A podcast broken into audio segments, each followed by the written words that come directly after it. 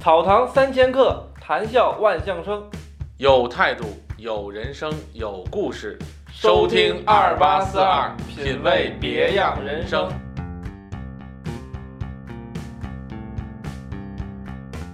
现在不麻烦，它有一个纵向的比较。你这次还专门去了小白杨哨所了？那小白杨那块儿真发生过战斗吗？各个民族相互融合，然后互相依赖，谁也离不开谁。大家好，我是二八，我是四十二，欢迎收听这一期的二八四二节目。今天我们请来了编号为八十的嘉宾，让他讲一讲新疆这个好地方。各位朋友，大家好，嗯，很开心能在二八四二这个节目呢和大家见面，希望我的新疆的故事，呃，大家能够喜欢。哎，你是什么时候去新疆的呀？我是九月底，借今年十一的这个机会，长假的机会，对是吧？这次去多长时间？差不多待了有二十天呢。哇，那时间还挺长的，是吧？对待了二十天，因为我们没去过新疆，都觉得新疆那地方可能有点儿不太安全，是这样的吗？实际上我的体验呢，嗯、我这是第三次去新疆了。呃最早去呢是零八年奥运的时候去，然后中途好像是在二零一一年的时候去了一次，然后这回是第三次去。你要说安全呢，从哪个方面来讲呢？如果说你是人身安全这这些方面呢，我觉得我这几次去没有什么太大的，就是觉得有不安全的这种因素的存在。特别是，呃，我这次去的时候，发现当地的治安情况比之前反而还要就是严很多。呃，基本上在这个最简单的就是你你出一个城市和入一个城市的时候呢，都有安检下车盘查，查身份证啊，呃，就看你这车上有没有有一些违禁品啊之类的，这些查的比以前是严的。因为我记得零八年和一一年那两次去的时候都没有这些事儿，而且到处可见的就是。人人民武装这种装甲车呀、防爆车啊，这种基本、哦基本上对，基本上比较大的城市这些，呃，广场或者是就是就是出一个城市和进一个城市，这个边检这些地方全有，这两边都是荷枪实弹的武警。哎，但是实际上老百姓对于现在这种这个安全的这个防卫，呃，是认同的吧？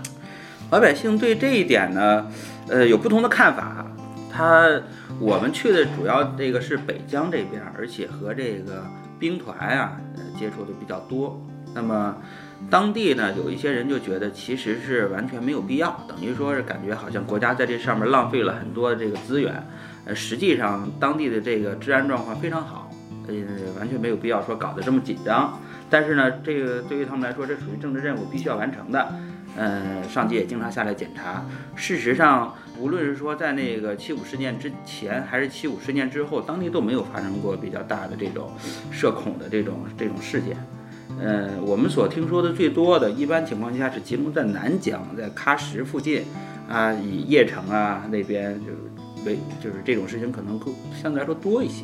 但是大部分的这个新疆，就是这些这些城市吧，实际上还很少出现这种恐袭这种事情。一般可能在边疆啊和那个印度啊和那边接壤的那些地方，相对可能不安全的因素会多一些。但是基本上现在也都很少再听说有这类的事件了。哦，哎，您去新疆是为什么？是探亲？我这回其实去探亲，然后再顺便到那边去玩一玩。以前很多地儿也没去过。哎，那实际上作为一个咱们内地的人去那边，呃，麻烦吗？现在不麻烦，它有一个纵向的比较。说内地人去新疆呢，一般情况下你买张机票就过去了。呃，现在呢，这个安检上飞机的时候，这安检呢，就是跟你去其他的城市完全一样的。但是之前呢，可能查的会严一些。我记得在二零一三年的时候，那个时候我送人走，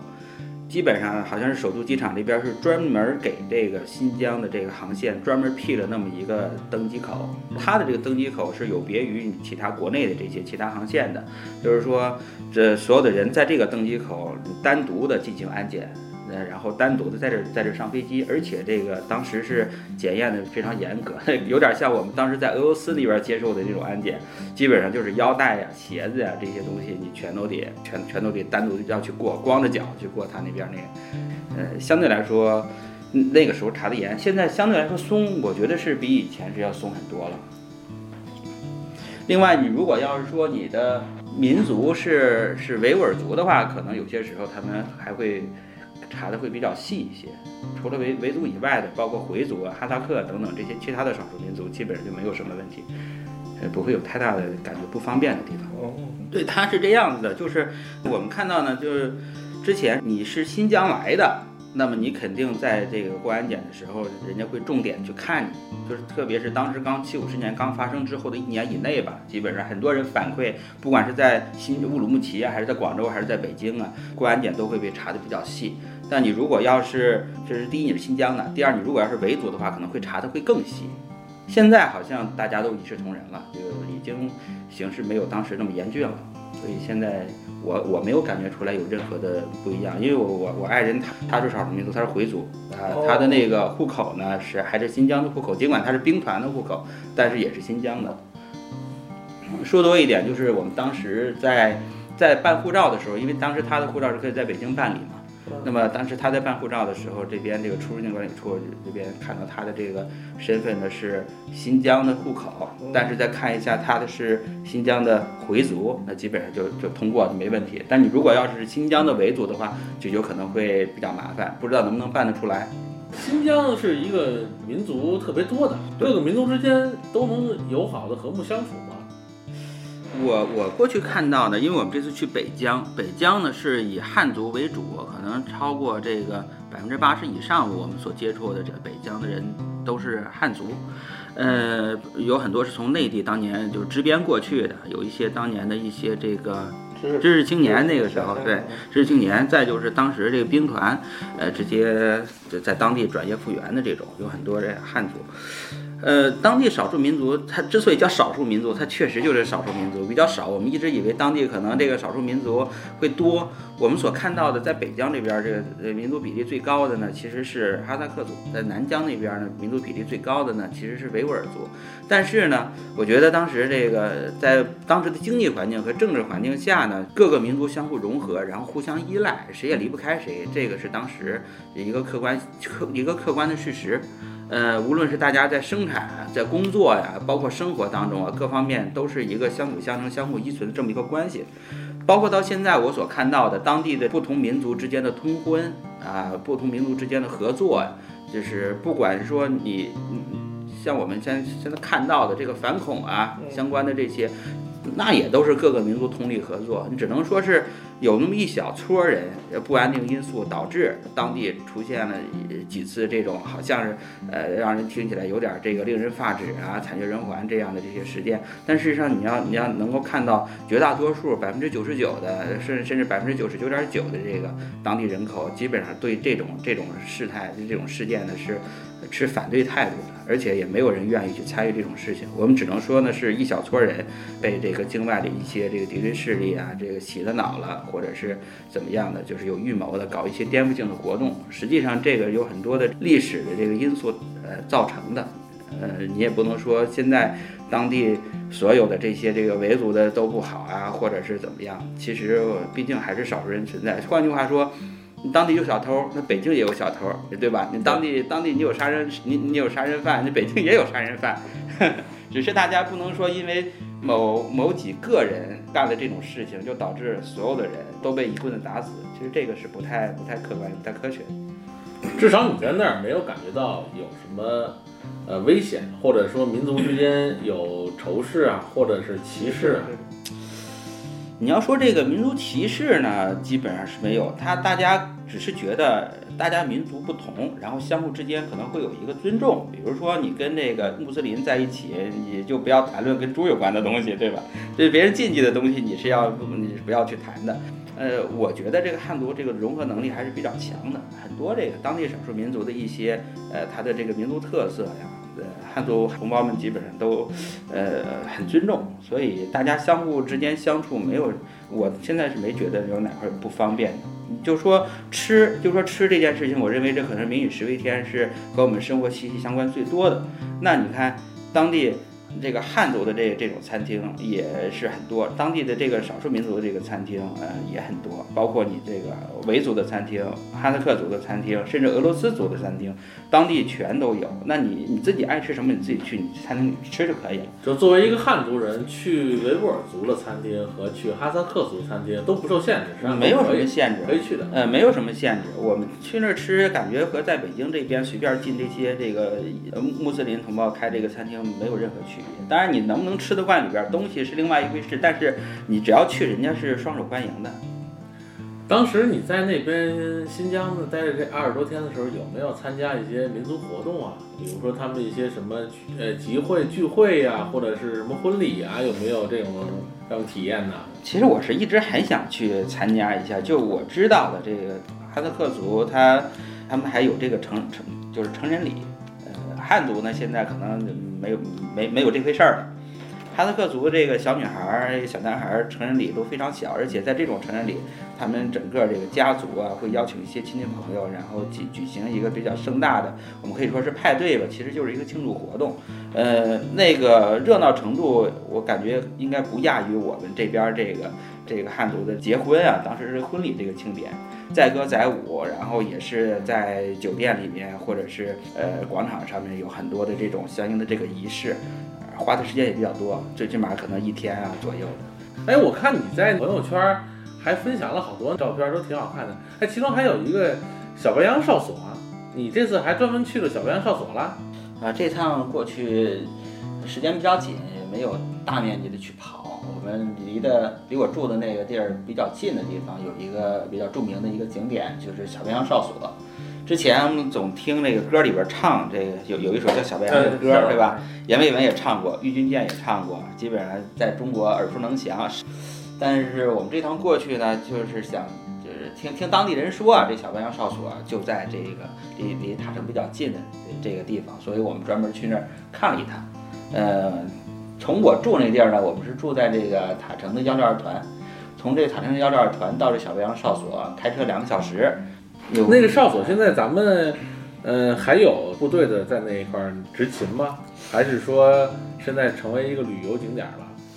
那个哨所呀，现在已经不再作为这个一个真正哨所的这个意义存在了。它现在更多的是一个爱国主义教教育这么一个角色。在它的这个南边呢，是重新修建了一个新的哨所，因为当时好像这个呃中国和那个哈萨克斯坦啊，呃重新划定边界的时候呢，呃等于说中国这个边界在这边呢，向哈萨克斯坦境内那边多推了一块儿。所以我们这哨所也就向那边，就是向哈萨克境内，呃，向向前移了一块，重新修了一个哨所，那个哨所才是真正的一个哨所。呃，小白杨哨所呢，现在也是由由由当地的这个部队呀、有人在这边这个就是说执勤，呃，来看来看守它。实际上，它已经不再是过去这个戍边的这个意义了。呃，你去那块儿，你也能看到，差不多可能有一个班的这个士兵会会会在这儿，他不在这儿住，他只是白天在这边呃进行一些这个正常的一个秩序的维护，比如说有游客来了，然后有什么事情的咨询或解答呀。而且他那里面也有一个就是博物馆，能看到这个小绵羊哨所的呃既往的一些历史，以前是否发生过这个战斗啊，然后这些年他是怎么过来的呀？现在都有一些什么呃一些一些比较大的事迹啊，都会记录在这块儿。嗯，那小白杨那会儿真发生过战斗吗？他以前是发生过一个一个发生过一次战斗的，而且当时也牺牲了一个呃我们的民兵，后来是追认为这个这个英雄是算算人民英雄。他是和国外势力还是？当时那时候还是苏联呢，还是苏联呢，呃，好像是在七几年的时候发生过一次，像当时是这个你在网上搜，你可能能搜到一个叫塔斯提战斗的这么一场经过，据说是当时有这个苏联当地的他那边哨所的这个治安的。这些人跑到中国这边驱赶中国的这个牧民和这个那个羊群，要往他那边要往那个苏联那边驱赶。后来中国的当地的边防边防的战士发现这情况之后呢，就是呃，当时他们好像有有有一个班的战士吧，然后跑过去，就是说去把这个中国的这些呃羊啊人啊都给解救回来这么一件事。后来因为对方还出动了这个坦克啊，对方好像还是从周边的这个哨所还调了部队过来，后来双方发生了战斗。是有有有有一个那个战士是当时好像被对方先开枪给打死了，然后我们这边反击好像打死了对方的呃几匹马，打好像又打死了几个人，后来我们撤回来，这件事后来就直接平定了。据说那件事当时是在珍宝岛的这这这战役之后好像是发生的一件事，具体的应该也是中苏关系正对，那时候中苏关系是在恶化的时候发生这种事，后来再好像就没有听说再有其他的这种战斗。哎，那小白杨，你们现在去，他接待你们这些游客吗？他是对外开放的，就是跟那个普通旅游景点儿是一样的。也要卖票吗？他不卖票的，啊它是不卖票的。哦，但是他这边比较有意思，就是我们去的时候呢，我们沿着路一直走，呃，你会经过去小白杨哨所的那块儿之前呢，你要先经过一个比较著名的一个风景区。